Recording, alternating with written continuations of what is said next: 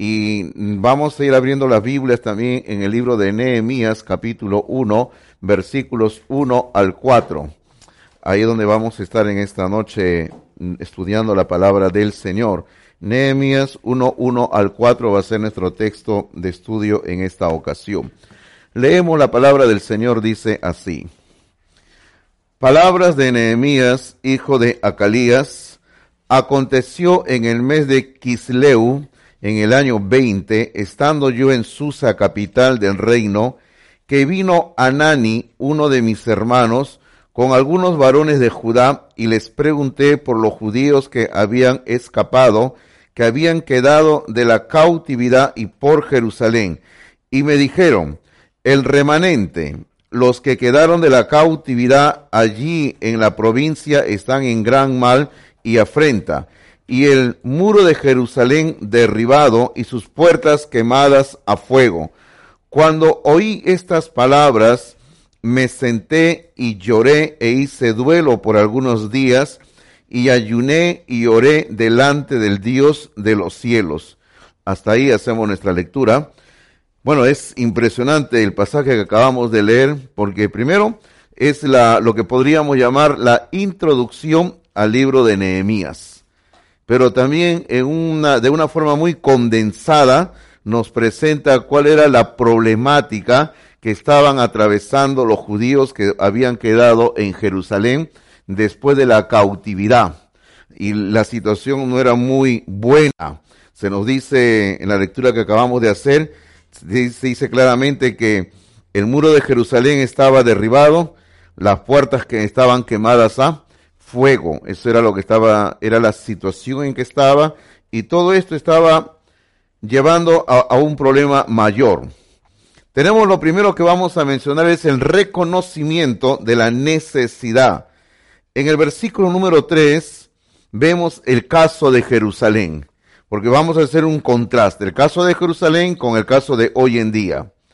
Y lo primero que encontramos acá, letra A, es que los judíos estaban, y ahí coloque la palabra, desanimados. Estaban desanimados. Porque en el texto dice que estaban en gran mal. Y ese mal en que se encontraban les había llevado a estar desanimados porque cuando uno está en un lugar donde tiene las puertas eh, quemadas, los muros derribados, eso también afecta nuestra actitud y trae desánimo, trae desaliento. Uno no quiere hacer nada muchas veces. Letra B, avergonzados, avergonzados, porque el texto bíblico dice que estaban en afrenta. Y la palabra afrenta justamente quiere decir eso, estaban con vergüenza. Letra C, en peligro, en peligro, porque el texto bíblico dice que y el muro de Jerusalén derribado y sus puertas quemadas a fuego. Y todo esto traía peligro. ¿Por qué peligro?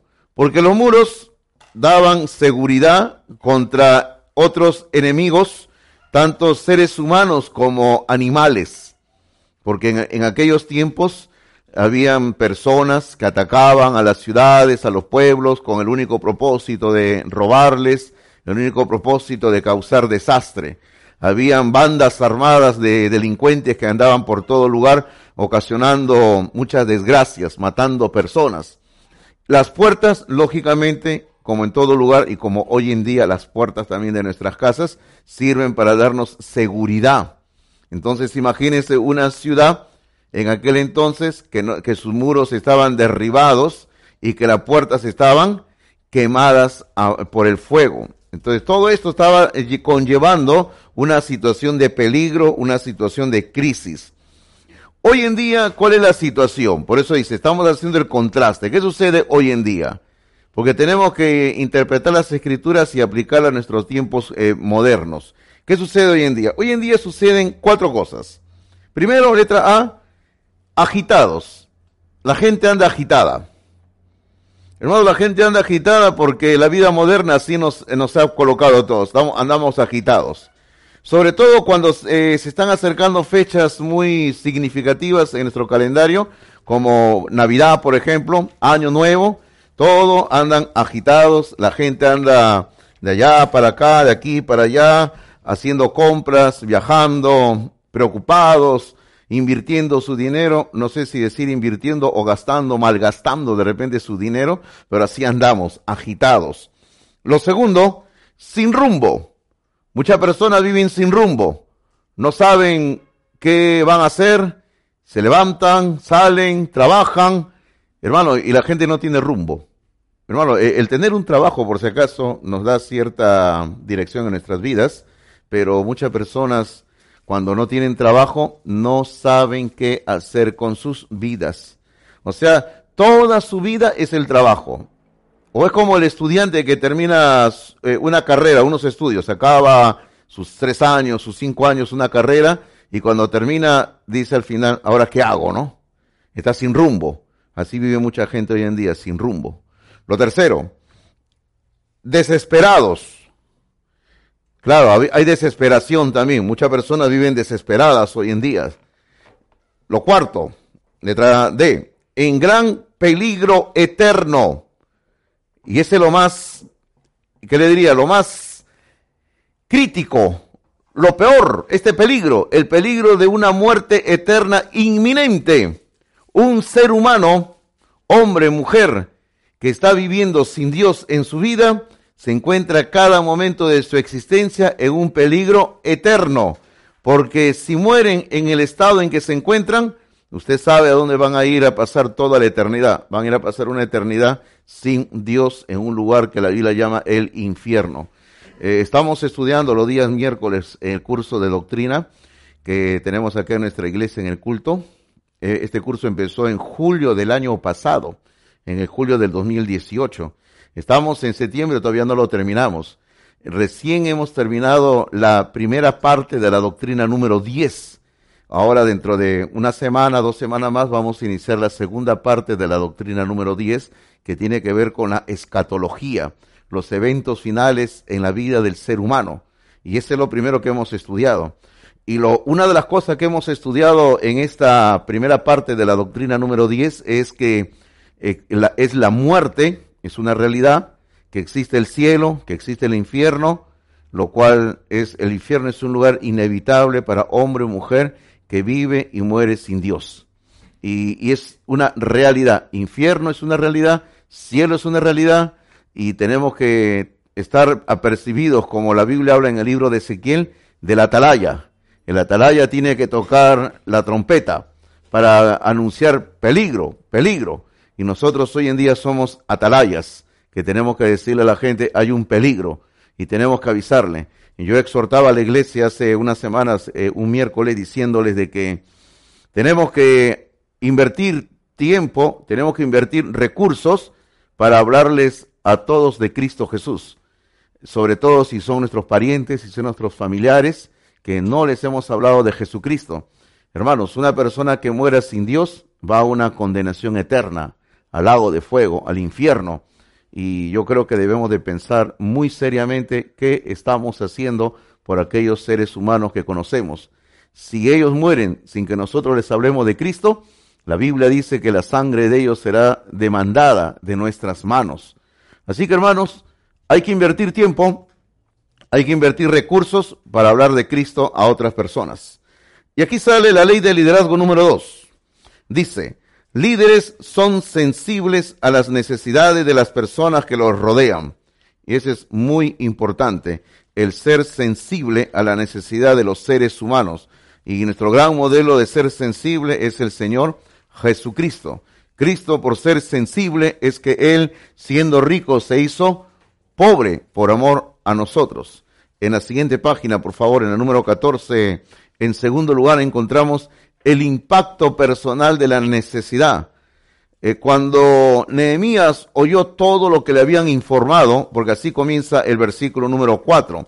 El versículo número 4 comienza diciendo así, cuando oí estas palabras, dice, cuando oí estas palabras, o sea, Nehemías acaba de oír, por decirlo así, un informe que se le acaba de dar de lo que es eh, la situación de Jerusalén. Por eso dice, cuando oí estas palabras, y estas palabras causaron en, en Nehemías dos cosas. Lo primero, número uno, dolor, dolor. Porque el texto bíblico dice, Nehemías dice, me senté y lloré e hice duelo por unos días. Así que esto causó dolor en Nehemías. Hermano, eso significa que Nehemías era sensible a la situación de la ciudad de Jerusalén. Y, y, no tanto estamos hablando de la parte material, sino de la gente que vivía en Jerusalén. Él sentía empatía, él sentía, él se identificaba con estas personas, él sentía dolor. Así que Nehemías dice que cuando oyó el informe que se le acaba de dar, dice, me sentí, me senté, perdón, y lloré e hice duelo por unos días.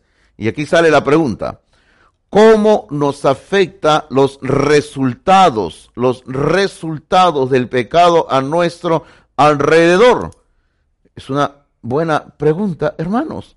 ¿Cómo nos afecta los resultados del pecado a nuestro alrededor? ¿Cómo nos afecta? O sea, eh, ¿cómo, ¿cómo estamos cuando vemos que la gente está viviendo y muriendo sin Cristo? Porque a nuestro alrededor, hermanos, hay muchas personas que viven en pecado y, mueren en pecado muchas veces. ¿Cómo nos afecta eso a nosotros? Somos sensibles a las consecuencias del pecado. Letra B. ¿Cómo nos afecta el saber que personas mueren a nuestro alrededor cada día y que sin Cristo, sin Cristo, van a pasar una eternidad en el infierno? Ahora, como yo les dije hace un momento, nuestro gran modelo de una persona sensible ante el dolor ajeno es el Señor Jesucristo. La Biblia dice en Mateo capítulo 9, por favor, vamos a ir ahí un momento a la Biblia, Mateo capítulo 9, versículos eh, 35 al 38, Mateo capítulo 9, por favor, Mateo capítulo 9, Mateo capítulo 9, por favor, versículos 35 al 38, eh, dice así, Mateo 9, 35 al 38, dice, recorría Jesús todas las ciudades y aldeas enseñando en las sinagogas de ellos y predicando el Evangelio del reino y sanando toda enfermedad y toda dolencia en el pueblo. Y el 36 dice, y al ver las multitudes, tuvo compasión de ellas, porque estaban desamparadas y dispersas como ovejas que no tienen pastor. Ahora, e, el cuadro que aquí se nos va eh, presentando es un cuadro eh, interesante. El Señor está recorriendo las ciudades de Galilea, está caminando por Galilea, y él al estar caminando por Galilea comienza a mirar a las personas que están en una situación espiritual crítica. Y, observe ahora en el versículo número 37 qué es lo que Cristo puede ver en este lugar, en, en la gente. Entonces dijo a sus discípulos, a la verdad la mies es mucha, más los obreros pocos. Y luego en el versículo número 38 dice, por lo tanto, el Señor va como resumido, dice, hay que rogar al Señor de la mies que envíe obreros a su mies. El Señor termina invocando un ruego, y el ruego es que el Señor, que Dios envíe obreros a su mies, porque en el versículo 36 dice que él vio a las multitudes, a los seres humanos, y al verlas que estaban desamparadas, él sintió compasión de estas personas, porque no había un pastor, no había enseñanza, no había un líder, no había liderazgo espiritual, así que él sintió dolor en el corazón por ellos. Y, así debemos de ser nosotros, tenemos que sentir compasión por los seres humanos que nos rodean. Hermano, no estamos hablando de una situación económica, porque eh, esto no tiene que ver nada con dinero, esto no tiene que ver nada con eh, posición social, esto no tiene que ver nada con eh, el lugar, esto tiene que ver con realidad espiritual, porque usted puede estar en el lugar más bonito, una zona muy bonita, bonitas casas, o usted puede estar en la zona más humilde, donde no hay bonitas casas, no hay bonitas calles, pero no se trata de eso. Se trata de realidad espiritual, corazón de los seres humanos, almas vacías, almas necesitadas de Cristo. Y cuando uno ve esto, uno tiene que sentir dolor, compasión, uno tiene que sentir amor por los seres humanos que están viviendo sin Jesucristo. Lo segundo que ocurrió en el corazón de Nehemías, número dos, es motivación. Motivación. Porque cuando él escuchó el informe, se nos sigue diciendo en el versículo 4 que él dice, ayuné y lloré delante del Dios de los cielos. Así que él escucha el informe y él ayuna y ora. Bueno, ¿verdad? Bueno, muy bueno, ayunar y orar. Siempre es bueno ayunar y orar, ¿verdad? Aunque yo la verdad es que hace tiempo no ayuno, ¿ah? Pero es bueno ayunar, sí o no, de vez en cuando hay que ayunar, hermanos. Es bueno ayunar. Lo único que yo hago es desayunar nada más en las mañanas. De ahí viene la palabra ayunar, desayunar, ¿verdad? Entonces, en la letra A usted coloque motivación versus obligación. Motivación versus obligación. Ahora, lo que sucede, hermano, es que tenemos que hacer una distinción entre motivación y obligación. Bueno, motivación tiene que ver con un sentimiento que surge desde adentro. O sea, es algo, motivación tiene que ver con algo intrínseco, algo que viene desde adentro y, y va hacia afuera. Sin embargo, obligación tiene que ver con una presión externa, o sea, algo externo, y que trata de llevarnos a algo interno para que hagamos las cosas. Eh, por ejemplo, a veces hay cosas que se nos exigen que no queremos hacer, pero que tenemos que hacerlas porque sencillamente nos están obligando a hacerlas. Y, y eso justamente mucha gente cuando se siente obligada a hacer algo, lo hace sin ganas, lo hace sin deseos. Y cuando algo se hace sin ganas, sin deseos, a la final se hace algo, algo mal, y, así no es la enseñanza de la palabra de Dios. Todo esto en, en Nehemías causó motivación, o sea, comenzó a haber una carga interna en el corazón de Nehemías y algo interno, esa es motivación, y eso algo interno le, le lleva a uno a, a cometer acciones, a emprender acciones, y tiene que haber por eso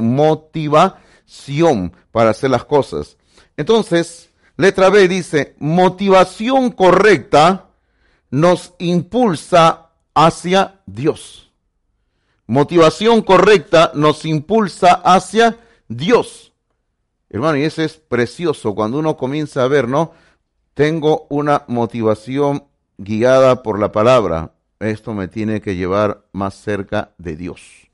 Cuando uno se pone a pensar, tengo una motivación producto de mi relación diaria con Dios en oración, esto me tiene que llevar más cerca de Dios. Motivación correcta nos acerca a Dios, hermanos. Pero recuerde, a veces hay ciertas cosas externas que más bien nos alejan de Dios. En las notas, aquí vamos a la ley de liderazgo número 3. La ley de liderazgo número 3 dice, líderes son motivados por las necesidades de personas, no por incentivos externos o egoístas. Y eso es muy cierto. Si usted se quiere convertir en un hombre de Dios, si usted se quiere convertir en una mujer de Dios, su motivación tiene que ser interna. Su motivación tiene que venir de Dios. Su motivación tiene que ser producto de su relación con Dios. Su motivación tiene que originarse de la lectura de la palabra de Dios y, del dolor que uno siente de la gente a nuestro alrededor y, la motivación correcta, como dice la ley de liderazgo número 3, no es por incentivos externos o egoístas. Entonces, frente a esto, nos hacemos tres preguntas para meditar. Pregunta número uno. ¿Somos sensibles a las necesidades de los que nos rodean? Esa es una pregunta personal. ¿Es usted sensible a la necesidad de los que les rodean? o usted vive como si no le importara lo que le va a pasar a, su amigo, a su amiga. O usted vive como si no le importara lo que le va a suceder a su primo, a su prima. Usted vive como si no le importara lo que le va a suceder a sus hermanos, hermanas, a sus cuñados, cuñadas, a sus tíos, a sus tías y a todos los demás familiares que podríamos seguir enumerando, a las amistades. Usted trabaja en un lugar, usted se relaciona con personas donde estudia y usted se ve con ellos a diario, conversa con ellos, se ríe con ellos, almuerza con ellos de repente. Y usted no siente dolor por ellos, no siente misericordia por ellos. ¿Es usted insensible? Hermanos, si somos insensibles, entonces tenemos que pedirle la gracia de Dios. Porque no podemos ser insensibles ante la realidad que hay seres humanos que pueden morir en ese momento e ir a una condenación eterna. Segunda pregunta, ¿qué es lo que nos motiva? ¿Qué es lo que nos motiva? Y solamente hay dos tipos de motivación, la motivación externa e interna. La motivación externa puede ser algo material, como por ejemplo dinero, trabajo, buena posición, que tener un bonito nombre, etcétera. O lo otro, una motivación interna, por ejemplo, sería sencillamente quiero servir a Dios. Punto. Se acabó. Nada más. Ahí es todo. Hermanos, cuando uno se propone servir a Dios, el resto viene de parte de Dios, nada más. Cuando yo estaba trabajando en la otra iglesia allá en Comas, en el kilómetro 11, yo, a, mí ya me habían nombrado pastor asociado de la iglesia. Una iglesia en pleno crecimiento, desarrollo, una, hasta ahora es una iglesia grande. Pero a mí me habían encargado una, eh, un anexo, o sea, una célula, vamos a decirle, pero nosotros le llamábamos un anexo, en la parte alta de Comas, en, la, en el sector muy cerca al cementerio, que se llama La Balanza, no sé si algunos de ustedes conocen. Ok, yo estaba ahí, eh, era la avenida Miraflores, muy cerca a un parque, ya ese era el último parque, y de ahí quedaba solamente ya dos, tres cuadras más arriba del cementerio, nada más. Entonces yo estaba ahí trabajando y dirigiendo ese anexo muy bonito, eh, el, hermano había, los hermanos habían habilitado su garaje con una puerta hacia la calle y ahí hacíamos las reuniones, los cultos con los hermanos, ¿no? El domingo en la mañana estábamos todos en el templo principal, pero el domingo en la noche y entre semana, si no me equivoco, miércoles, teníamos el culto ahí eh, con los hermanos. Un, un bonito grupito ahí, lo visitábamos, andábamos muy bonito, ¿no? Hermano, yo le voy a ser sincero de que para mí eso era todo lo que quería, no quería más. Yo era más feliz que una perdiz trabajando ahí. Yo no ambicionaba salir de ahí, yo quería quedarme ahí literalmente entre mis tres cerros. Yo estaba feliz ahí. Yo estaba contento, feliz ahí trabajando, ahí con ese grupito de hermanos, pasando muy bonito tiempo con ellos, haciendo la obra de Dios. Pero hermano mío, cuando uno sirve a Dios, eh, uno puede hacer planes, pero finalmente el que hace los planes finales para nuestra vida es, es Dios. Y, y Dios tenía otros planes. Entonces, el plan que Dios tenía no era el que yo había pensado. Ahora, a lo que yo voy también, hermano, es que usted tiene que preocuparse para empezar solo con servir a Dios. Nada más. Y, el resto viene de parte de Dios.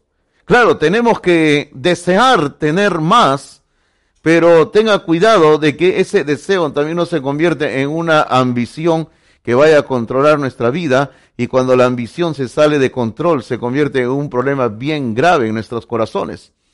Usted sirva a Dios, usted esté contento con lo que tiene ahora. Y la Biblia nos enseña a ser contentos con lo que tenemos ahora y el resto déjeselo a Dios. Y yo siempre recuerdo ese tiempo que pasaba y decía, qué bonito, ahí trabajaba. La verdad se muy bonito. ¿ah? Pero Dios tiene otros planes. Nunca había pensado estar como pastor en Palmas Reales, jamás. Yo me veía ahí, mi obra ahí cerca del cementerio, ¿no?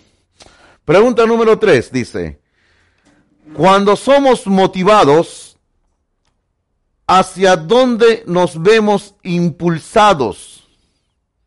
Cuando somos motivados, ¿hacia dónde nos vemos impulsados? ¿Usted hacia dónde se ve impulsado o impulsada? ¿Se ve impulsado ¿La motivación le impulsa a estar más cerca de Dios? ¿O la motivación le impulsa más bien a alejarse de Dios? Déjeme decirle que si hay algo que le aleja de Dios, entonces sencillamente no viene de Dios. Porque algo que Dios presente en nuestras vidas jamás nos va a alejar de la voluntad de Dios. Más bien, algo que se nos presente en nuestras vidas nos va a acercar más a Dios, nos va a acercar más a la palabra. Así que examine usted siempre lo que se presente en nuestras vidas. Ok, con esto hemos terminado la lección número 2, pero ahora entramos a la lección número 3, porque la lección número 2 es la más corta de toda esta serie de estudio que tenemos, y entramos a la lección número 3, por favor. Lección número 3 dice así en la página número 15, un líder que Dios usa tiene una vida de oración efectiva. Y eso es ciertísimo. Una vida de oración efectiva debe, debe de tenerlo todo hombre, toda mujer que está sirviendo a Dios en su ministerio que Dios le ha dado. Si usted está sirviendo a Dios en el ministerio que le ha dado, usted tiene que tener una vida de oración efectiva. Hermano, podemos hablar muchas cosas bonitas de la oración, ¿ah? Y siempre hay historias que uno puede citar, ¿no? Que hay una historia, uno dice que una persona que estuvo orando, Dios respondió maravillosamente y ocurrió algo sobrenatural y una bendición, amén, no gozamos, ¿verdad? O leemos en la Biblia, por ejemplo, en el libro de Hechos, que Pedro estaba en la cárcel y la iglesia estaba orando y vino el ángel del Señor y lo liberó a Pedro, ¿no? Y qué hermosa historia, qué preciosa historia, ¿verdad? O podemos leer, por ejemplo, del profeta Elías o Eliseo, hombres de oración, hombres que estaban pasando tiempo en la presencia de Dios. Y que Elías decía, vive Jehová en cuya presencia estoy. Hermanos, pero ¿de qué nos sirve si solo conocemos toda esta historia, toda esta información, si todo, si tenemos toda esta información nada más, pero si no estamos orando, ¿de qué nos sirve? ¿De qué nos sirve saber que hemos tenido en la historia de la iglesia grandes hombres y grandes mujeres que han invertido tiempo en oración? Y si nosotros no oramos. Por ejemplo, en la historia de la predicación bautista, eh, uno de los grandes expositores de la palabra de Dios que yo admiro desde adolescente, él se llamaba Charles Spurgeon, un bautista inglés. Hermano, este hombre predicaba la palabra de Dios, pero creo que como el apóstol Pablo nada más lo podía haber hecho. Ese tremendo hombre predicaba desde adolescente. Siendo muchachito fue nombrado pastor de una iglesia bautista en Londres muchachito nada más, tendría algo que 19 años, si no me equivoco. Y este hombre nunca pudo ir a estudiar a un seminario por circunstancias X, pero fue un hombre que se llenó de la palabra, se empapó de la palabra y todo. Y ese hombre le predicaba a la gente literalmente por miles, lo iban a oír ese hombre. Eh, hermanos, su templo, su templo era grande, en esos tiempos no había la tecnología que hoy en día tenemos con micrófonos, y él predicaba la palabra de Dios, terminaba el culto y la gente por esta puerta estaban saliendo del culto y por la otra puerta estaban entrando al siguiente culto. La gente hacía cola para entrar a los cultos donde él predicaba. Oh, parece nuestra iglesia, ¿no? Algo así. ¿Ya? Entonces, hermano, y ese hombre predicaba unos sermones, pero qué sermones, hermanos. Y ese hombre eh, llegó a escribir unos libros tremendos libros. Una de las obras que yo aprecio mucho de él, mucho, muchísimo, que he leído bastante de él, es un, librito que se titula Discursos a mis estudiantes. Tremendo libro. Pero otra obra que he llegado a apreciar mucho de él y que la valoro mucho es El Tesoro de David, que es un, son varios tomos, comentarios al libro de los Salmos. Hermanos, uno tiene toda esta información de, de Spurgeon. Y la historia dice que este hombre, el secreto de Spurgeon era que él era un hombre que oraba. Oraba. Cuando él murió, pudieron entrar a su estudio, porque su estudio privado solamente entraba su esposa y su secretario, nadie más. Nadie más tenía autorización para entrar a su oficina, a su estudio. Él tenía ahí todos sus libros, sus papeles y todo, y nadie más podía entrar, solo su esposa y su secretario, nada más. Y cuando él murió, pudieron entrar para mm, ordenar, sacar, todas las cosas. Y cuando abrieron las cortinas, ¿saben lo que encontraron? En el suelo, al pie de su escritorio, hay que considerar que los pisos allá eran de madera, habían las rodillas de Spurgeon habían marcado y habían hecho dos huecos a través de los años. Bueno, dos huecos habían hecho las rodillas de Spurgeon. Él se arrodillaba ahí todo el tiempo a orar y las rodillas de Spurgeon habían formado en la madera dos huecos durante años y años de orar en el mismo lugar. Ahora, usted no se ponga a gastar el piso con su rodilla, ¿no? para que cuando me muera encuentren que he gastado el piso, ¿no? No lo va a poder hacer, pero hermanos, como le digo, ¿de qué nos vale, por ejemplo, saber todo eso si no oramos? Hermanos, necesitamos orar. Necesitamos, por ejemplo, levantarnos un poquito más temprano en la mañana,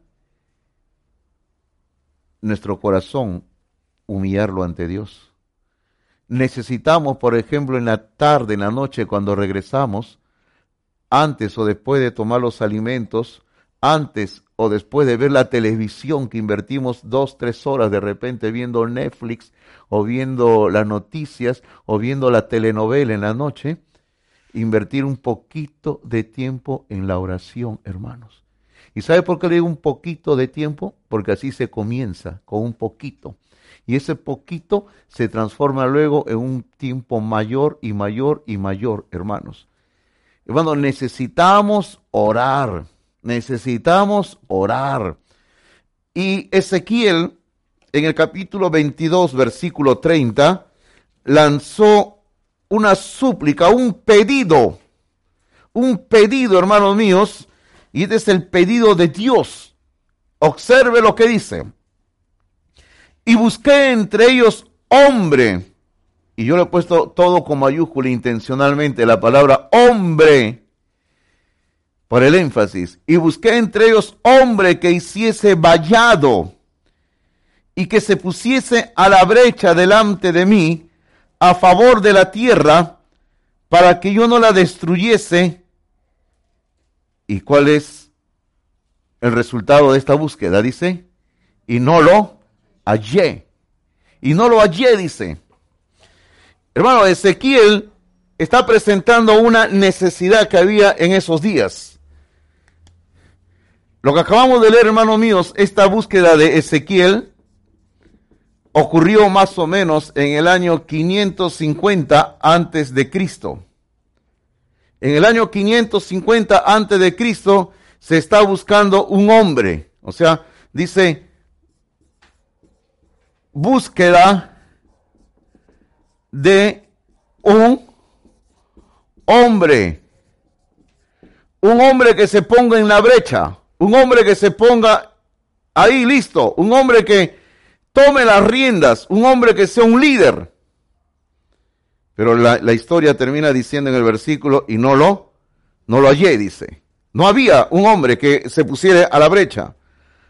Ahora, y pasaron varios siglos, pasaron varios siglos, pasaron varios siglos, y en el año 30 después de Cristo, en Juan 19.5, a ver si alguien lo lee, ¿qué dice Juan 19.5? A ver, ¿qué dice en Juan 19.5? Aquí está hablando Pilato, y Poncio Pilato en forma de burla, en forma de burla, Poncio Pilato, ¿qué dice? A ver, ¿Quién lo lee fuerte? A ver, Adrián. Y salió Jesús llevando la corona de espinas y el manto de púrpura. Y Pilato les dijo, he aquí el hombre. Ajá. Ahí está. Pilato dice, he aquí el hombre. Claro, vuelvo a repetir, en forma peyorativa Pilato está hablando acá, ¿no? Pero eh, para mí es como que Pilato, sin saberlo, está respondiendo ante la búsqueda que se había iniciado siglos antes. cuando se está buscando un hombre. Y ahí dice Pilato, he aquí el hombre, aquí está el hombre que se necesita, este es el hombre, dice, este es el hombre. Porque Jesucristo es el líder que se necesita. Jesucristo es el hombre que necesitamos para la problemática nacional, mundial. Él es el hombre, Él es el líder que se necesita. Entonces, todo esto nos conduce a la ley de liderazgo número 4, por favor, que dice así, la eficacia en el liderazgo público está determinada por la vida privada del líder. Mire usted esto, ¿ah? O sea, lo que usted y yo como líderes somos ante las personas, hermanos, está determinado por lo que somos en nuestra vida privada, donde nadie nos ve. Eso se llama carácter, hermanos. Hermano, el liderazgo espiritual es muy diferente, muy distinto a lo que viene a ser el liderazgo en la política, por ejemplo, o lo que viene a ser el liderazgo de una empresa o lo que viene a ser el liderazgo en el área militar. Porque en cualquiera de estas áreas que he mencionado y otras, la persona puede tener una vida privada totalmente X, que ni mencionarlo, pero como profesional puede ser un buen profesional y nada tiene que ver su vida privada. Puede ser un buen político y su vida privada puede ser un desastre, por decirlo así. Pero el único lugar donde tiene que haber una coherencia es en el liderazgo espiritual, en la iglesia.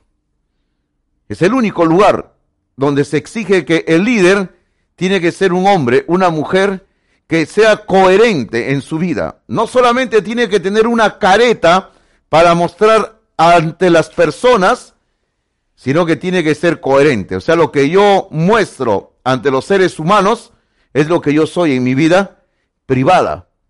Porque si lo que yo muestro a ustedes no soy en mi vida privada, entonces sencillamente soy un hipócrita.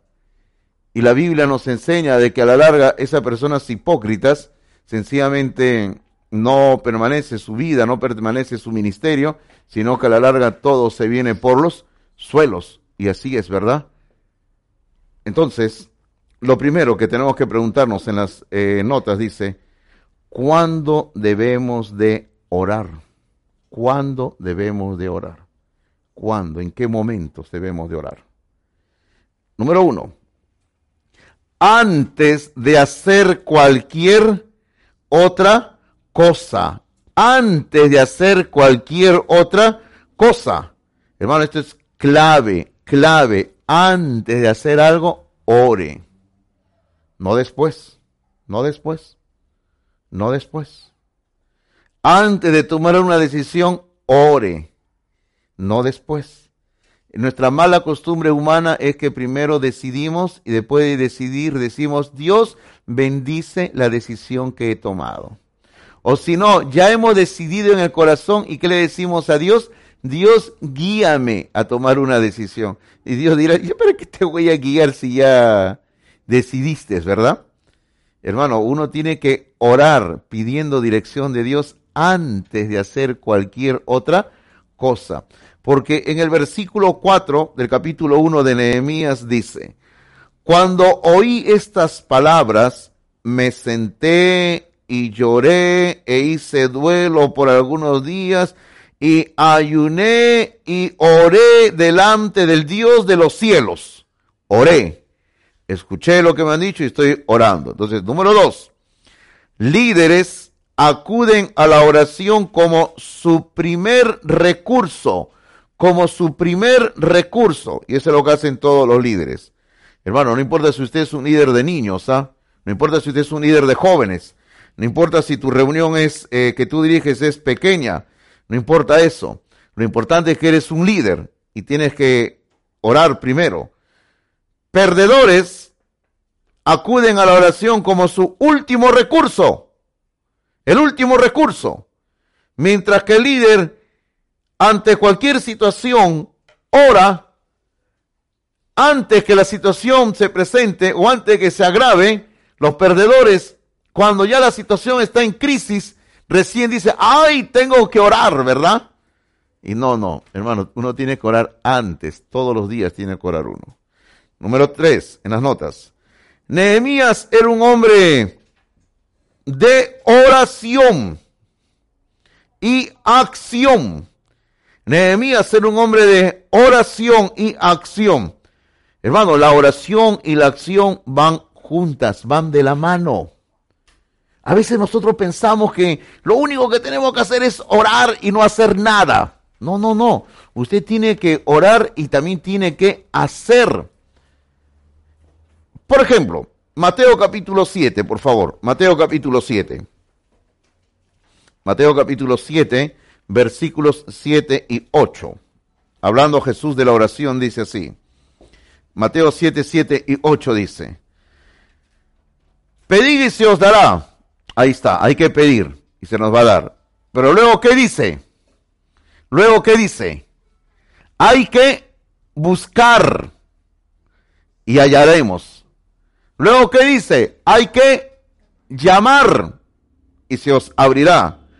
Y luego, como para aclarar el asunto, dice, porque todo aquel que pide recibe, y el que busca, al que busca, halla, y al que llama, se le abrirá.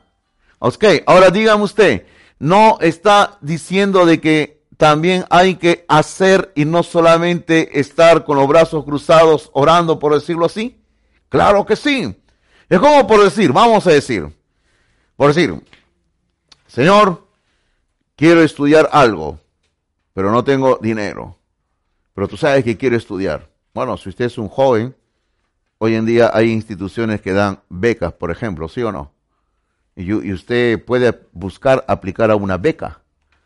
Entonces usted no va a quedarse en su casa diciendo, ¿no? Señor, quiero estudiar, dame, provéeme para estudiar. Y acá me quedo sentado en mi casa hasta que alguien toque la puerta diciéndome para que estudie, ¿ya? Eso no es así. Usted, si por ejemplo quiere estudiar y usted puede hoy en día buscar una institución donde usted puede aplicar alguna beca para estudiar. O sea, eso es lo correcto. Oro, pero también estoy buscando. Y Dios es el que me va a abrir las puertas.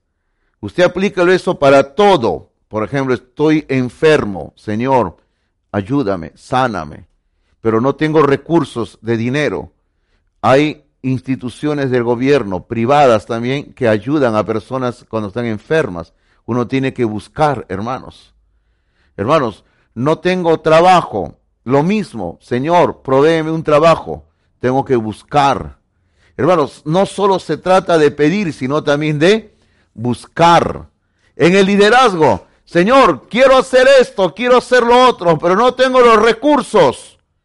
Busca, busca. Y el que busca, halla, halla. Usted tiene que buscar y hallar. Los que no tienen novia, busquen también, no solo pidan. Los que no tienen novio, busquen también, no solamente pidan el novio, busquen también el novio, la novia, y se les va a dar, Dios les va a dar, ¿verdad? Y si no saben dónde buscar, pregúntenme. Yo tengo un catálogo, soltero, soltera, desde los años 40 en adelante, por si acaso, ¿ya? Usted me dice más o menos las características y yo le puedo orientar. Ya, mira, acá tengo mi catálogo, tengo un solterón que tiene unos 70 años de edad, mira, si te conviene, ¿no? Ya depende de usted nada más, ¿ah? ¿ok? Entonces hay que buscar, hermanos míos, hay que buscar. En las notas seguimos en la página número 16, dice, en relación a la persona de Nehemías, dice, era organizador, era organizador, motivador y administrador estas tres palabras son claves, describen a Nehemías, a su persona. Dice, Nehemías era organizador, motivador y administrador. Bajo su liderazgo, los muros que habían estado descuidados durante décadas se levantaron en 52 días pero antes de comenzar a moverse, o sea, antes de comenzar a hacer algo, ¿qué hizo? Dice, ahí hemos colocado, cayó de rodillas. Cuando oía que algo andaba mal, no salía para organizar un comité de defensa que vamos a luchar contra lo que nos hacen problemas, no. Antes de hacer nada, se iba a solas con Dios y oraba. Este era el esquema normal de la vida de Nehemías. Así era Nehemías, hermanos. Era un hombre que buscaba primero qué dice Dios. ¿Qué dice Dios? Necesito un consejo, voy a orar. Necesito consuelo, voy a orar. Ley de liderazgo número 5.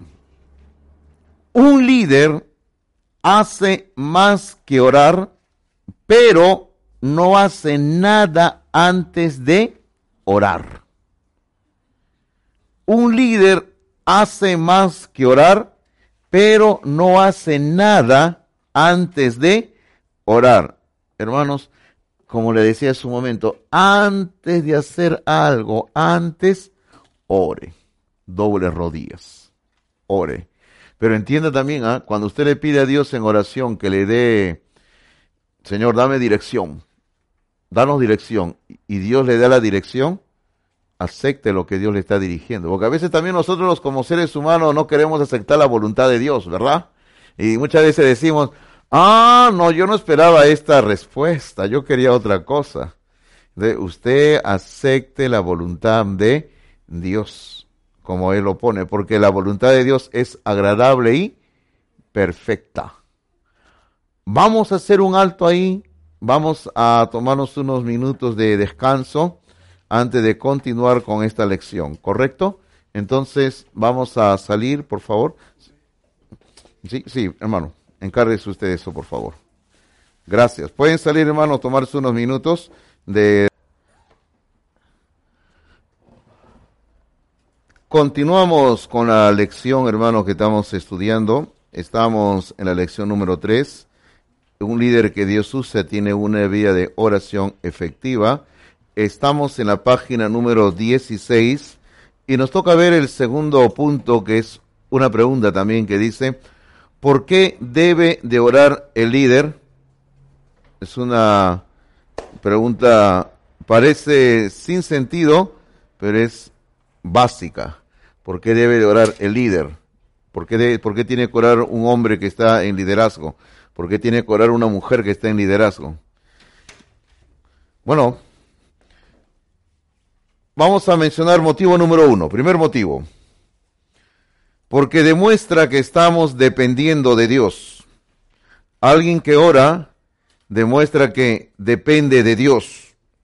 O sea, no es una persona que es independiente en el sentido que no necesita a Dios, sino que está demostrando que necesita de Dios.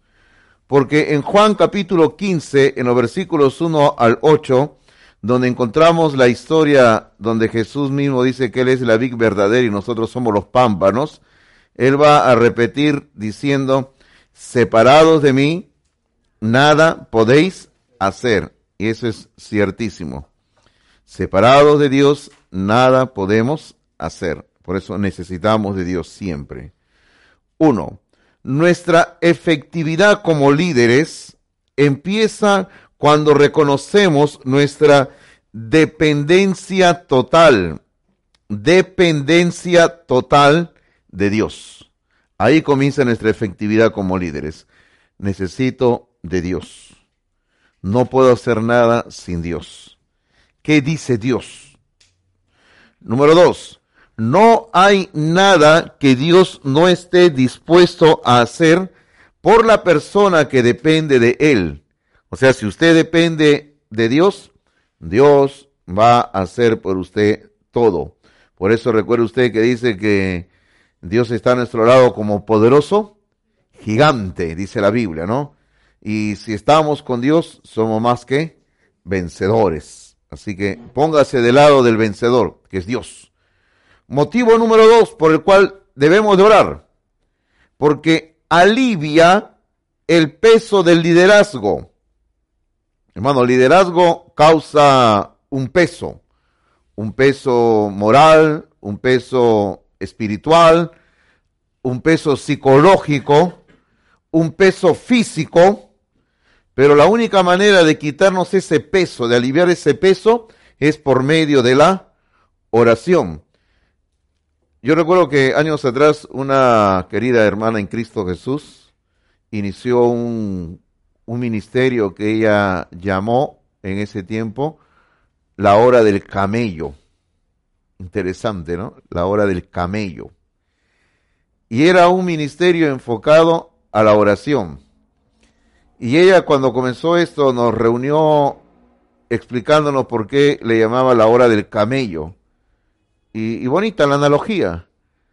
Porque el camello es un animal alto y la única manera de poder subir al camello, la única manera de poder cargar al camello y descargar al camello es que el camello, ¿qué se le tiene que hacer?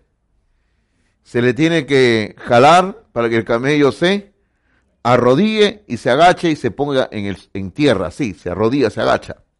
Y el camello cuando está en tierra, se le puede, bueno, poner los bultos o sacar los bultos. Entonces lo mismo, ella decía, ¿no? Nosotros necesitamos para descargar todo lo que llevamos encima nuestro, necesitamos como el camello, arrodillarnos para que el Señor pueda quitar la carga que están sobre nosotros. Bonita, bonita comparación. Y participábamos, bastante gente de algunas congregaciones de la zona participábamos en la hora del camello. Bonito tiempo de oración pasamos, recuerdo eso. Entonces la oración alivia el peso del liderazgo. Porque Isaías 40, 30 y 31 dice, los muchachos se fatigan y se cansan, los jóvenes flaquean y caen, pero los que esperan a Jehová tendrán nuevas fuerzas, levantarán alas como las águilas, correrán y no se cansarán, caminarán y no se fatigarán. Y así es.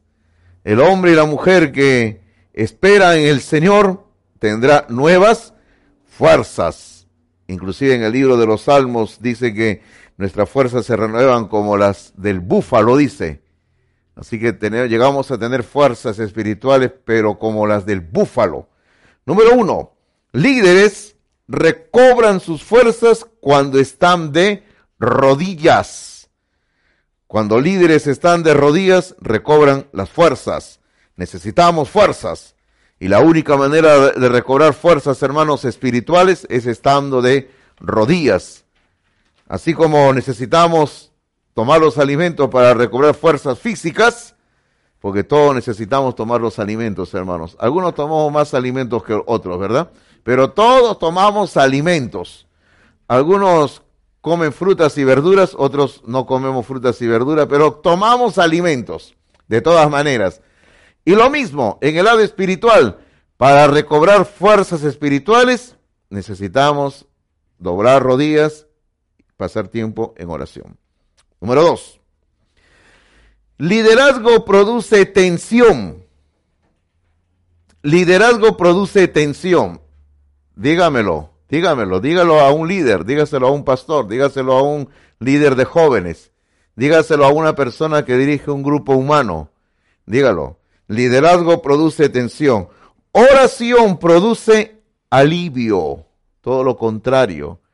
Mientras que el liderazgo es tensión, la oración produce alivio. Y aquí tenemos el caso de Pablo, segunda de los Corintios 11, 28. Segunda de los Corintios 11, 28 dice, y además de, de otras cosas, porque Pablo acababa de hacer una lista un poquito larga de todo lo que él sufría por causa del Evangelio. Dice, y además de otras cosas, o sea, como quien dice, para poner el punto, la cereza en el pastel, vamos a decirlo así. Lo que sobre mí se agolpa cada día, ¿Qué cosa era?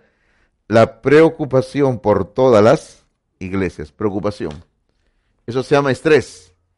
Eso se llama, hermanos míos, tensión. Eso se llama carga. Ahora, el líder que ama a su gente siempre va a estar preocupado por su pueblo, por su grey. Va a estar preocupado por la iglesia, por la obra. Hermano, uno como líder, uno tiene que andar pensando en todo. Yo como pastor tengo que andar pensando, por ejemplo, no solo lo que se tiene que hacer, por decirlo, este domingo, sino que yo ya estoy viviendo, pensando lo que se tiene que hacer en esta iglesia en noviembre para el mes de aniversario. Y luego también estamos ya pensando, los pastores, lo que tenemos que hacer en diciembre por Navidad. Y luego pensando lo que tenemos que ir haciendo en los meses que vienen del verano. O sea, nosotros, los líderes, siempre tenemos que andar viviendo adelantados en todo lo que se viene más allá. Aparte de lo que estamos viviendo en el día a día, aparte de lo que se viene dentro de dos, tres días, que en este caso es el próximo domingo, el culto, las actividades, luego lo que viene en el próximo mes que ya se inicia octubre, y luego viene noviembre, aniversario, actividades, conferencia, invitados, predicaciones, esto, lo otro, que por aquí, por allá, y tenemos que andar pensando, carga, carga. Y, y no solamente eso, sino que también en el liderazgo, y es una carga natural, tenemos que ir viendo asuntos eh, legales, asuntos contables. Tenemos que ir viendo para tener todas las cosas en orden, no solo ante Dios, sino también ante los, los hombres, hermanos, porque es parte del liderazgo, es parte de nuestra responsabilidad como líderes, que la iglesia en general, en todo aspecto, se esté marchando bien, esté marchando lo mejor. Por eso, el liderazgo produce tensión, hermanos, pero lo que trae alivio es la oración Qué rico la oración, ¿verdad, hermanos? ¿Por qué cree que Cristo se levantaba, dice, muy de temprano y doblaba rodillas? Porque la oración produce alivio, hermanos. Qué rico es orar, ¿verdad? Dejar todas las cargas en las manos del que todo lo puede hacer. Señor, yo no lo puedo hacer todo. Necesito tu ayuda. Tú sí puedes. Motivo número tres para orar. Desata el poder de Dios en nuestra vida. La oración es eso. Desata el poder de Dios en nuestra vida. Y aquí tenemos Jeremías 33.3. Este versículo, ¿cómo se le dice así comúnmente en la oración? Se le dice el número telefónico de Dios. Así le dicen. No sé si usted sabía. Así le dicen. Este es el número telefónico de Dios. El número telefónico de Dios es Jeremías 33.3. ¿Y qué dice Jeremías 33, 3? Dice, clama a mí, está hablando Dios, clama a mí y yo te responderé y te enseñaré cosas grandes y ocultas que tú no conoces. Mire usted, vamos de atrás para adelante. Hay muchas cosas que no conozco, son grandes, cosas grandes, son cosas ocultas. El Señor me las va a enseñar y todo esto va a venir como respuesta cuando yo clamo cuando yo clamo. O sea, todo comienza con el clamar. Ojo, se está utilizando en hebreo una palabra que es más intensa que orar. Aquí la palabra clamar en el hebreo implica una, una sincronización con el corazón de Dios, donde la persona llega a un estado de una humillación total de postrarse, de postrarse en tierra y literalmente poner rostro a tierra, demostrando mi bajeza espiritual y que dependo absolutamente de Dios. O sea, todo eso es lo que implica la palabra clamar. O sea, es una palabra más profunda, más profunda y más amplia que la palabra orar. Por eso dice, clama a mí. O sea, hermano, usted tiene que clamar a Dios, pedírselo con ganas, con fuerzas. Por ejemplo, los que estamos aquí somos padres, madres, o los que ya somos abuelos, ¿no? Tenemos un, un niño de repente enfermo en casa. Muy mal, muy mal. Nuestro niño, nuestra niña está enfermo, enferma. ¿Cómo usted oraría? Por su bebé, por su niño, su niña que tiene? ¿Cómo usted clamaría? Cuando nació mi hijita, la tercera, Ellie Grace, ella nació con menos de un kilo de peso. Ella nació con 900 gramos de peso. Ella nació con cinco meses de gestación. Cinco meses. Llegó a estar dos meses en la incubadora bajó de peso hasta 750 gramos. Hermanos, cada día era una batalla, un gramo menos, un gramo más, y así andábamos. Hermano, fue una lucha. Salió del hospital, los médicos le diagnosticaron retinopatía aguda, o sea, ya estaba por quedarse ciega, grado 3. Iba a quedarse ciega, necesitaba una cirugía de emergencia. Hermanos, la cirugía no la hacían en el hospital, en el seguro. Nos mandaron a una clínica particular. La clínica particular nos lo dejaba porque éramos cristianos y el dueño era cristiano. Nos dejaba a cinco mil dólares la cirugía de cada ojo, dos ojos. No había dinero. Pero esos, esos días, hermano, en que estábamos en esas correteaderas, con mis dos hijos mayores, con Abigail y Fernando chiquitos, ellos con nosotros oraban, orábamos. Estábamos cargados. Hermano, en todo momento estábamos clamando. Estábamos caminando, estábamos clamando. Estábamos en el taxi yendo al médico, estábamos clamando. Llegábamos a la casa, regresábamos así cansados, estábamos clamando por misericordia de Dios, la piedad de Dios. Hermano, Dios fue muy bueno y Dios es bueno. Que a la larga le hicieron lo que los médicos llaman un mapa de sus ojos, en, en la clínica particular le hicieron, hermanos, y diagnosticaron de que ella no tenía nada, que estaba sana completamente. Nada, nada, sí. Le hicieron dos veces el mapa del ojo. Regresamos al hospital, le presentamos los resultados a la doctora y la doctora dijo, no, seguro se han equivocado allá, es imposible. Mandó que le hagan. Le dijeron, doctora, no tiene nada la niña. No, no, ustedes se han equivocado, yo misma le voy a hacer. La doctora misma, la jefa de, de esa área en el hospital, en el Seguro Social, en el Revaliati le hizo, y ella dijo, no lo puedo creer, dice. Si no lo han operado a la niña, ¿cómo puede ser posible? No entiendo, decía ella así. Y que doctora, decimos, hay un Dios que todo lo puede. Y por la misericordia de Dios, Dios no permitió que mi hijita se quedara ciega. Pero hermano, el punto es que uno tiene que clamar a Dios. Uno tiene que clamar. Pero cuando estábamos clamando a Dios, y es algo que mis hijos y, mis, y mi esposa se recuerdan ahí en la sala, nosotros le decíamos a Dios en oración, Señor, no se haga lo que nosotros queremos, sino lo que tú quieres. Si tu plan maravilloso es que ella pierda la vista, así será. Pero no se haga lo que yo quiero, sino lo que tú quieres. Hermano, es triste, sí o no, bueno, pero así es la oración. La oración tenemos que decirle a Dios que Él haga su voluntad. Hermano, si tenemos a un ser querido muy enfermo, muy grave, tenemos que orar a Dios pidiendo su sanidad. Pero finalmente tenemos que decirle, Dios, no se haga lo que yo quiero, sino lo que tú quieres. Porque si Dios quiere llevárselo, llevársela, hermano, Dios se lo va a llevar. Esa es la oración, ese es el clamar. El clamar es aceptar el plan perfecto de Dios para nuestras vidas. Ahí en motivo número 3 dice, la oración puede lograr todo lo que Dios puede hacer. La oración utiliza los recursos mismos de Dios. Cuando se hace entrar a Dios en un proyecto, lo imposible se vuelve posible. Y eso es cierto. Lo imposible se vuelve posible. Una tercera pregunta es, ¿cómo debe de orar el líder? Bueno, es una buena pregunta, ¿sí o no? ¿Cómo? Ya eh, algo de esto hemos respondido cuando hablábamos del clamar. Una pregunta que debemos de hacernos. ¿Por qué debe Dios contestar mi oración? Buena pregunta también. ¿Por qué? O sea, ¿por qué Dios tiene que contestar la oración que tú y yo le hacemos? ¿Por qué? ¿Cuál es la razón?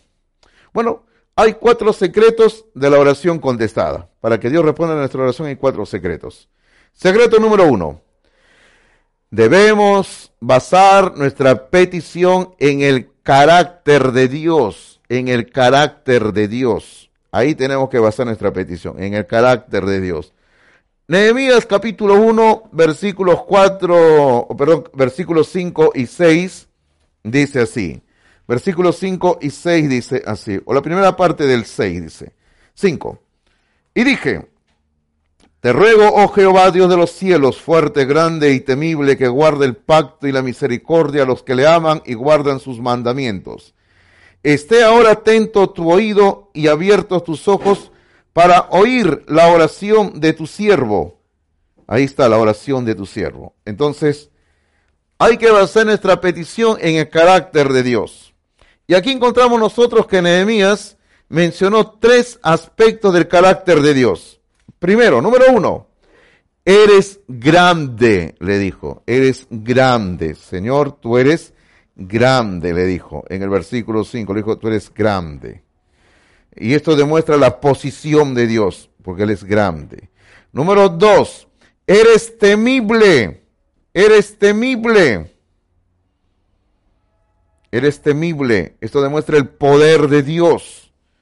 Y número tres, cumples tus promesas, cumples tus promesas, cumples tus promesas. Esto quiere decir, hermanos, la fidelidad de Dios. Dios es fiel. Él siempre cumple sus promesas. Ese es el secreto número uno de la oración. Usted tiene que orar tomando como base el carácter de Dios, hermanos. Háblele a Dios en base a su carácter de Dios. Secreto número dos, para una oración contestada. Debemos de confesar, debemos de confesar el pecado en nuestra vida. Ahora, como líderes, como líderes, como líderes, hermanos, hay, por decirlo así, dos aspectos del pecado que hay que confesar. El pecado personal, que todos nosotros tenemos, aunque alguien diga, no, yo no tengo pecado personal, hermano, todos tenemos pecado personal, por si acaso, todos, ¿verdad que sí? Y, nadie va a decir aquí, no, no, pastor, yo no peco.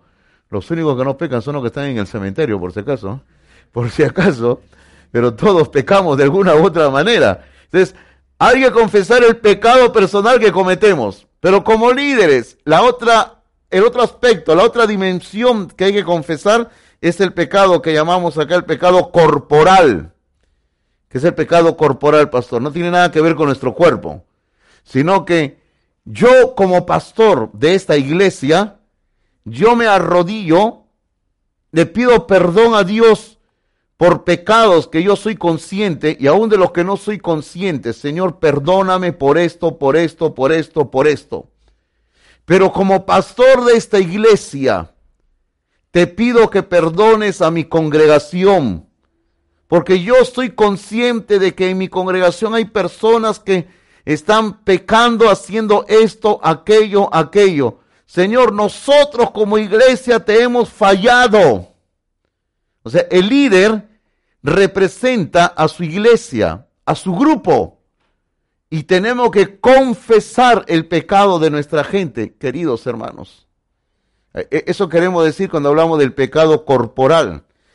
En la nota dice, nuestro ejemplo es Daniel, quien asumió la responsabilidad del pecado de su nación porque Daniel cuando oró a Dios en el capítulo 9 de Daniel, cuando ya habían terminado los 70 años de cautiverio, y ahí tenemos la cita, Daniel 9, 1 al 20, Daniel hizo una larga oración, hermanos, una larga oración. Ustedes pueden encontrarlo en el capítulo 9, una larga oración de confesión. Daniel, hermanos, era un hombre que había vivido toda una vida de santidad y él como profeta, como representante espiritual de la nación, le dice a Dios, le dice, hemos pecado. O sea, no dice, ellos pecaron, sino dice, todos nosotros hemos pecado. O sea, él se mete en el pecado. Hemos pecado. Ese es el líder. Nos hemos corrompido contra ti.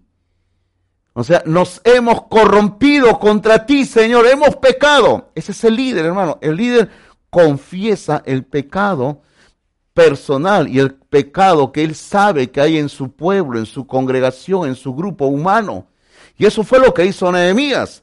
Capítulo 1, versículos 6 y 7 dice así, capítulo 1, versículos 6 y 7, la segunda parte del versículo 6 que no hemos leído, dice, o sea, la oración de tu siervo que ahora hago delante de ti día y noche por los hijos de Israel, tus siervos, y confieso los pecados de los hijos de Israel que hemos cometido contra ti. Observe, ¿ah? Confieso los pecados de Israel que hemos cometido contra ti. Sí, yo y la casa de mi padre hemos pecado en extremo nos hemos corrompido contra ti y no hemos guardado los mandamientos, estatutos y preceptos que diste a Moisés tu siervo. Ahí está. Nehemías está confesando pecado personal y está confesando pecado corporal de la gente que está bajo su mando. Y tenemos que hacerlo siempre, hermanos. El líder asume responsabilidad siempre. El líder es el hombre, la mujer que está a la cabeza de un grupo humano y dice, no, yo soy responsable ante los hombres y ante Dios por lo que ocurre aquí. El líder jamás toma la actitud como Poncio Pilato de lavárselas manos. Yo no tengo nada que ver, yo no sé, yo no sé. No, yo soy responsable, yo soy responsable. Soy el líder. Si algo se hizo mal, pido perdón, vamos a rectificar el rumbo y seguimos adelante. Ese es el líder, hermanos. El líder reconoce todo y sigue adelante. Entonces, aquí surge la ley de liderazgo número 6. Líderes aceptan la culpa. Perdedores echan la culpa. O sea, los perdedores dicen, no, yo no tengo nada que ver, yo soy inocente, no tengo, no sé nada. Eh, eh, pónganos en la hoguera a fulano y a sutano. A mí no. El líder acepta la responsabilidad siempre, hermano, siempre acepta la responsabilidad del líder. Aun cuando no lo haya cometido, el líder acepta la responsabilidad porque es el líder. Secreto número tres. Debemos reclamar las promesas de Dios. Debemos de reclamar las promesas de Dios. Versículos 8, 9 y 10. Dice así, 8, 9 y 10 dice. Acuérdate ahora de la palabra que diste a Moisés tu siervo diciendo, si vosotros pecareis, yo os dispersaré por los pueblos.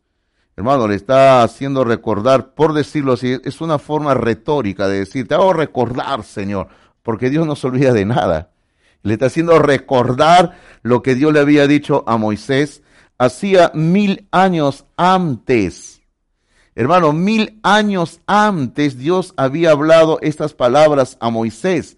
Y aquí en sus notas dice en la Biblia que él está citando un versículo del libro de Levítico. Y Dios había hablado con Moisés más o menos en el año 1500 antes de Cristo. Y esto que estamos estudiando de Nehemías ocurre en el año 400 y tanto antes de Cristo. Así que entre Moisés y Nehemías había algo de mil años de distancia. Hermano, mil años. Es una barbaridad de tiempo. Hermano, si recién vamos a celebrar nosotros el bicentenario de la independencia del Perú, 200 años, y nos parece 200 años. Hermano, mil años había dicho esto Dios a Moisés. Y ahora Nehemías le está haciendo recordar a Dios. Hermano, Dios no se olvida, pero es una forma retórica, ¿no? Le dice, acuérdate, le dice Dios. ¿Y qué le hace recordar? Lo que le dijo a Moisés. Versículo 9. Y aquí viene a lo que va Nehemías. Pero si, si os volviereis a mí y guardareis mis mandamientos y los pusiereis por obra, aunque vuestra dispersión fuere hasta el extremo de los cielos, de allí os recogeré y os traeré al lugar que escogí para hacer habitar allí mi nombre. Ellos pues, está diciéndole Nehemías a Dios, ellos pues son tus siervos y tu pueblo los cuales redimiste con tu gran poder y con tu mano poderosa. ¿A qué hecho le está haciendo referencia Nehemías a Dios en el versículo 10? ¿A qué hecho le está haciendo referencia? ¿A qué hecho? ¿A qué hecho histórico? ¿Ah? La salida de, de Egipto, ¿sí o no? La salida de Egipto. Hermano, cuando dice, lo redimiste con tu poder y con tu mano poderosa, expresiones típicas del éxodo. Lo que ocurrió en Egipto, lo que ocurrió cuando llegaron a orillas del mar rojo y cuando el mar se abrió. Y le dice, Señor, recuerda lo que tú hiciste por tu pueblo, hermanos. Él está haciendo recordar promesas. La promesa está en el versículo 9. Señor, tú dijiste, mi pueblo lo castigo, pero si se arrepienten van a volver otra vez a la tierra. Y eso es lo que Nehemías le está diciendo a Dios, Señor, tienes una promesa que tú has hecho. Hermano, cuando nosotros oramos, tenemos que decirle como Nehemías le dice a Dios, tenemos que decirle a Dios, así le tenemos que decir. Acuérdate, le dice, acuérdate.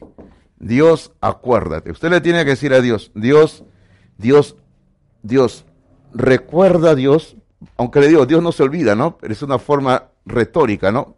De decir, Dios, recuerda que en la Biblia tú dices así. Y sobre esa base de lo que tú dices allí, es que yo oro en este momento.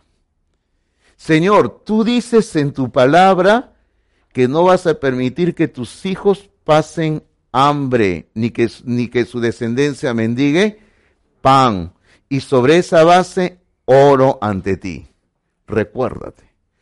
En el libro de Nehemías, hermanos, la palabra acuérdate aparece en cinco ocasiones.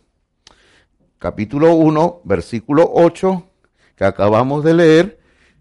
Ah, voy a borrar lo que esté en la pizarra para que tengamos espacio, ¿ya?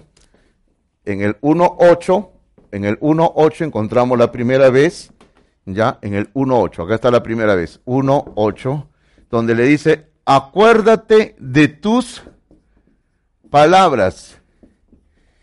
O sea, Señor, en tu palabra tú dijiste esto. Acuérdate, Señor. La segunda ocasión, en el capítulo 5, versículo 19. La segunda ocasión, en el 5, 19. ¿Ok? ¿Qué le dice ahí en el 5, 19? A ver, léelo por favor, varón fuerte. ¿Alguien lo tenía? Creo que alguien lo estaba leyendo. En el, a ver, hermana, perdón. Léalo fuerte, hermana.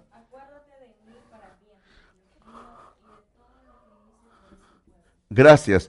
Acuérdate de mí para bien. ¿Es malo pedirle a Dios que se recuerde de mí? No, Señor, no es malo. Recuérdate de mí para bien. Número 3. En el capítulo 6, versículo 14. En el 6, 14. En el 6, 14. A ver, ¿quién lo lee? Otra persona. Vamos, ¿quién lo lee? A ver, Kevin, por favor, hijo. Aún no hemos visto estos personajes que se han mencionado en el versículo, pero sencillamente son enemigos que se le presentaron a Nehemías.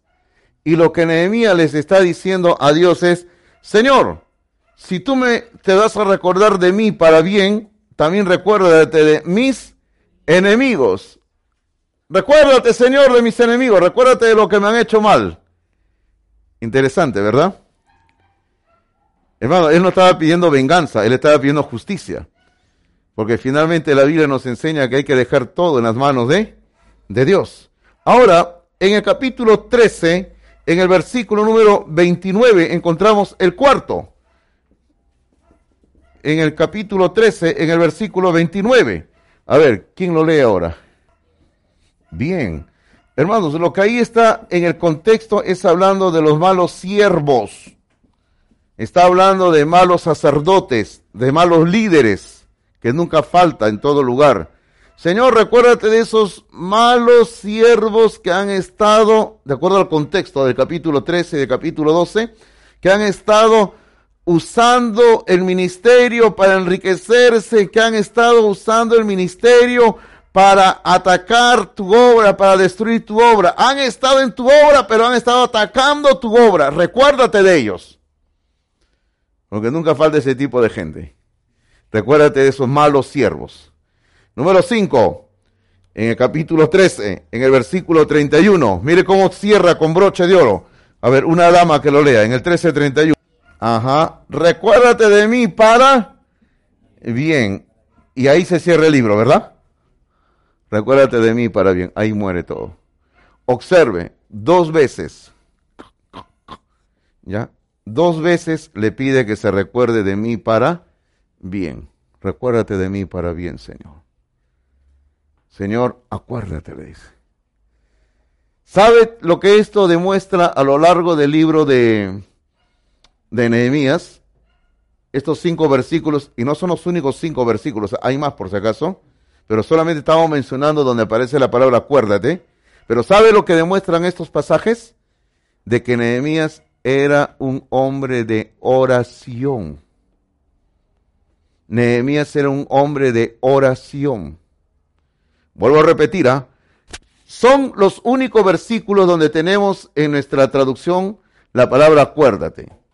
Pero hay más pasajes en el libro de Nehemías que demuestran que era un hombre de oración, hermanos. Era un hombre que cuando se arrodillaba, hablaba con Dios y le decía, acuérdate, Señor, acuérdate, acuérdate. Y así debemos orar nosotros, diciéndole a Dios, acuérdate, Señor. Número uno, estamos en el secreto número tres. La oración convierte las promesas de Dios en hechos divinos. Hechos divinos. O sea, no solamente se queden promesas, sino se transforman en hechos. Son hechos. Eso es lo que hace la, la, oración. La oración convierte promesas en hechos. Porque cuando usted ora, le da el campo para que Dios pueda actuar mostrando sus promesas y volviéndolas una realidad. O sea, de, lo, de la simple promesa se convierte automáticamente en, en hechos. Número dos, hay que conocer las promesas, hay que conocer las promesas para poderlas reclamar.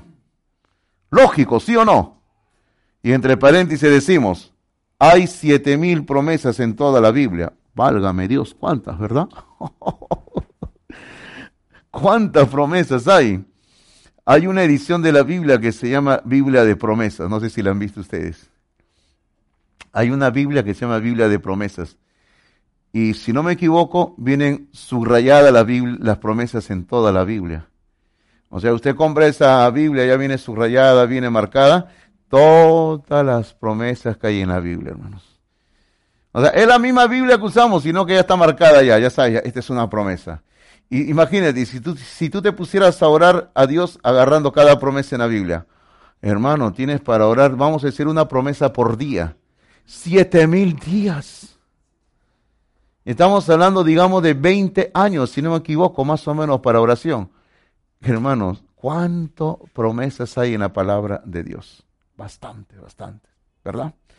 Secreto número cuatro debemos de ser muy específicos en lo que pedimos, ser específicos en lo que pedimos.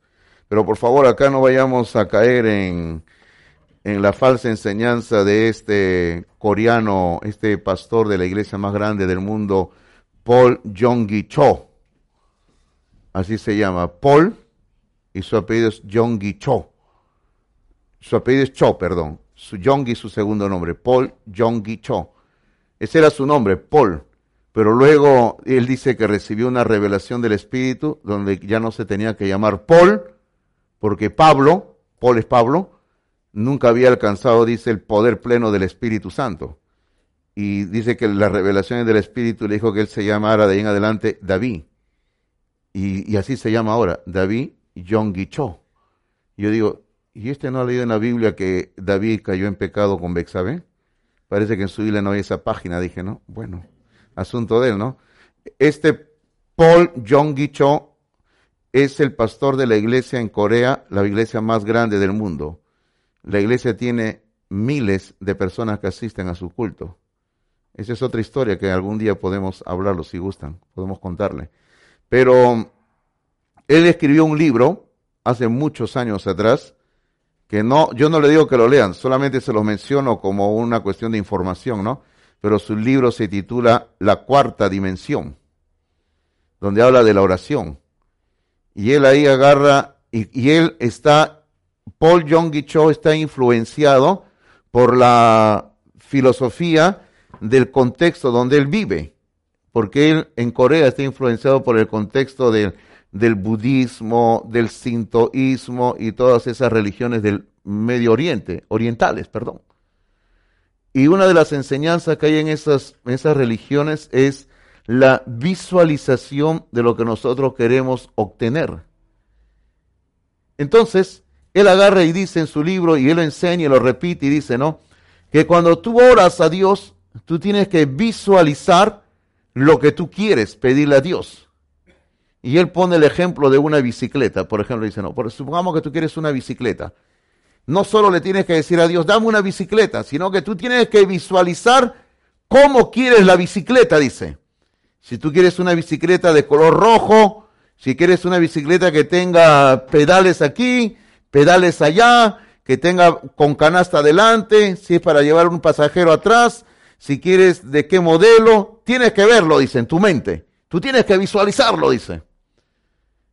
Y hermano, y luego, y así sigue entrando por otros terrenos. Y hermano, eso ya no es bíblico, no va conforme a la enseñanza general de las escrituras. Es cierto que la Biblia nos enseña que tenemos que ser específicos a Dios. Y tenemos que ser específicos. Pero no hay ninguna parte donde nos hable que hay que visualizar. Porque hermanos, si no usted comienza a visualizar, por ejemplo, los que están solteros en su mente, eh, cómo quieren a la idónea, pues, ¿no? Oh Señor, yo quiero a una Miss Universo. Así la quiero, Señor. Y hermano, y, no es así. Porque si usted comienza a visualizar lo que quiere, entonces tú ya no estás pidiendo algo que Dios muestre su voluntad, sino tú quieres que se haga tu voluntad. Porque si uno ora a Dios, le dice, Señor, por ejemplo, dame una idónea, una mujer temerosa de ti, una mujer que ande en tus caminos, hermano, usted tiene que dar el espacio para que Dios obre.